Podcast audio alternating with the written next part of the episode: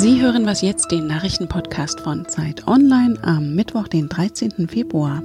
Wir sprechen heute darüber, wie sicher der venezolanische Präsident Maduro noch im Amt ist und wie gefährlich das Bienensterben für den Menschen ist. Zunächst die Nachrichten.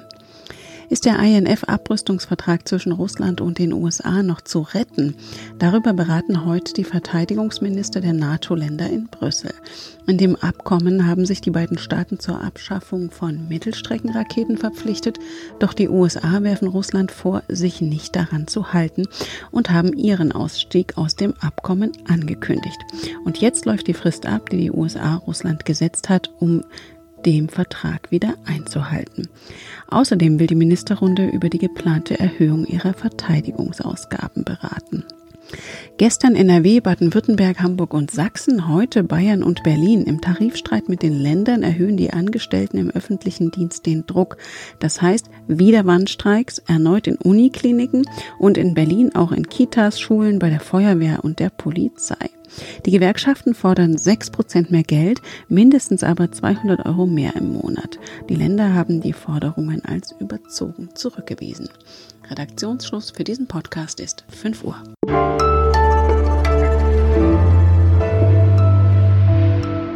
Ich bin Rita Lauter, hallo.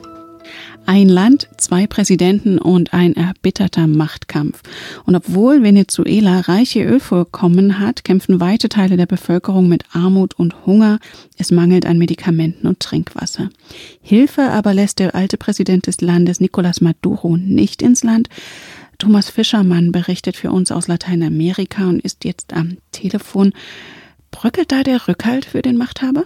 Der Rückhalt für Nicolás Maduro bröckelt sicherlich schon eine ganze Weile lang, äh, jahrelang eigentlich schon. Es ist völlig klar, äh, im Inland wie im Ausland, dass er das Land in den Ruin gewirtschaftet hat, dass auch seine Partei und seine Verwaltung nicht mehr funktioniert, dass es da um reinen Machterhalt geht und nicht mehr eine Aussicht besteht, dass das Land wieder wirtschaftlich auf die Beine kommt. Viele westliche Staaten haben den jungen Parlamentspräsidenten Juan Guaido als Interimspräsidenten anerkannt. Wie sicher können Sie sein, dass Sie da auf den richtigen Mann setzen? Guaido ist äh, von den allermeisten Regierungen, die ihn jetzt unterstützen, von Deutschland zum Beispiel, als Interimspräsident anerkannt worden. Das heißt, er hat den Auftrag, Wahlen auszurufen, einen neuen Präsidenten demokratisch zu bestimmen, weil kein Zweifel daran bestehen kann, dass die letzte Wahl, die Wiederwahl Nicolás Maduros unrechtmäßig war. Insofern ist das alles irgendwo hm, ethisch, moralisch zu vertreten, glaube ich. Es ist auch sinnvoll, weil Maduro sein Land eben nicht mehr in den Griff bekommt. Die Frage ist, ob der Guaido jetzt wirklich demnächst etwas zu sagen bekommt in dem Land. Das ist noch sehr offen. Denn die Anhänger von Hugo Chavez, der 2013 verstorben ist, die haben das ganze Land über viele Jahre hinweg durchsetzt mit eigenen Machtstrukturen.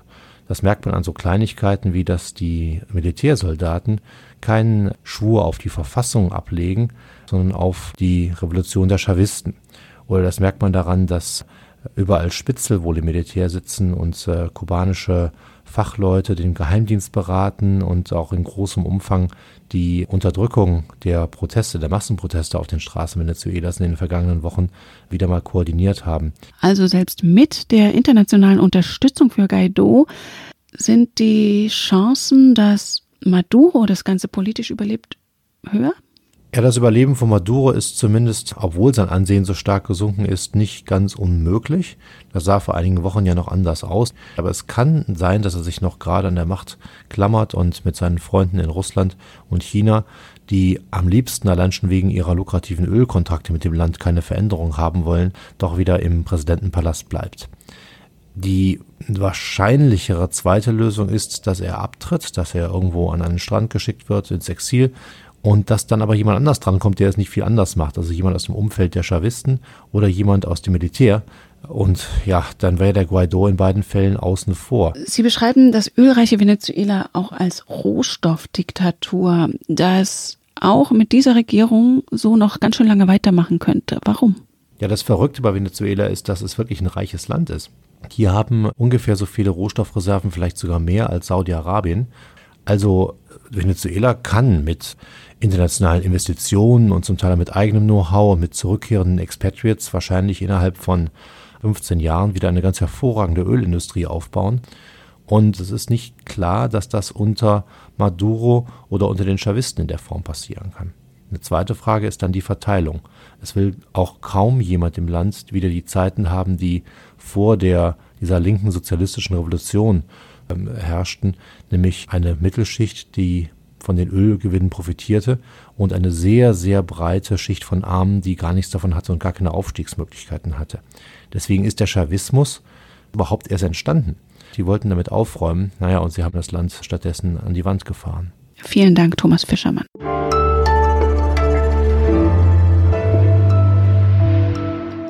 Und sonst so? Auf der Berlinale geht es auch in diesem Jahr wieder darum, welche Stars sich die Ehre geben und welcher Streifen wohl den Wettbewerb gewinnt. Doch auch über Teilnehmer, von denen manche wünschten, sie wären nicht eingeladen worden, wird viel geredet. Kinobetreiber hatten gefordert, eine Produktion von Netflix nur außer Konkurrenz zu zeigen. Sie fürchten um ihre Einnahmen, wenn Filme der Streaming-Anbieter nicht oder nur kurz im Kino gezeigt werden. Produktionsfirmen und Künstler sehen in den Diensten dagegen eher eine Überlebenschance in Zeiten des illegalen Streamings und File-Sharings. Diese Hoffnung wird nun allerdings getrübt, denn neue Analysen zeigen, dass wieder mehr Menschen Inhalte auf illegalen Plattformen streamen. Allein in Deutschland sollen fast zwei Millionen Menschen regelmäßig an den Rechteinhabern vorbeischauen, neben Serien und Filmen, insbesondere Fußball.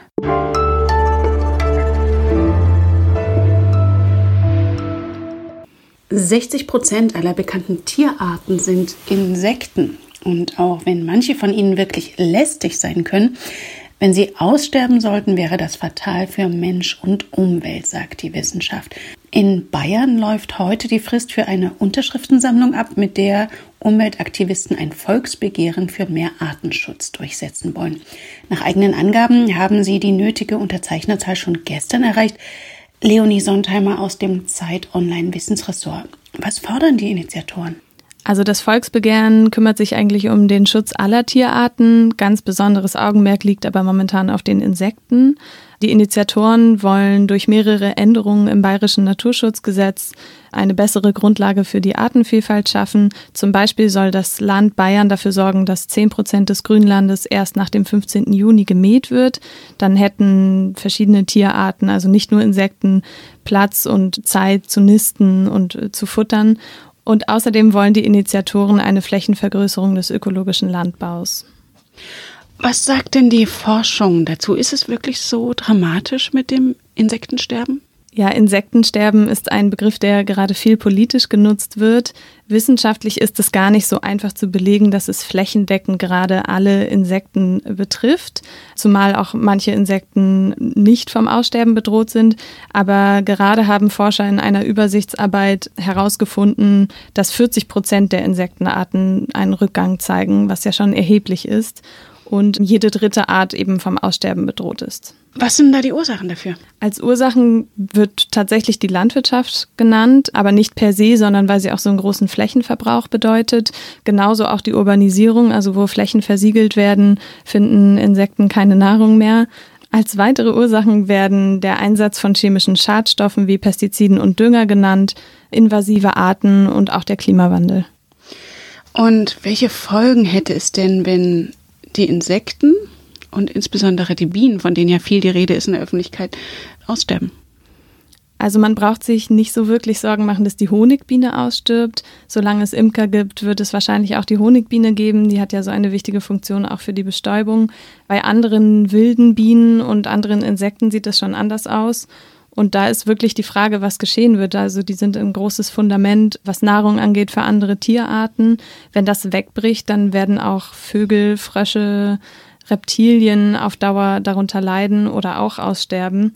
Aber die genauen Folgen, das genaue Ausmaß, wann das alles eintrifft, das ist gerade wissenschaftlich total schwierig zu erfassen.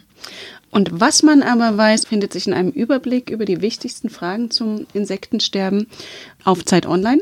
Vielen Dank, Leonie Sontheimer. Gern. Das war Was Jetzt, der Nachrichtenpodcast von Zeit Online. Sie erreichen uns unter wasjetzt.zeit.de. Und wenn Sie mögen, hören wir uns morgen wieder.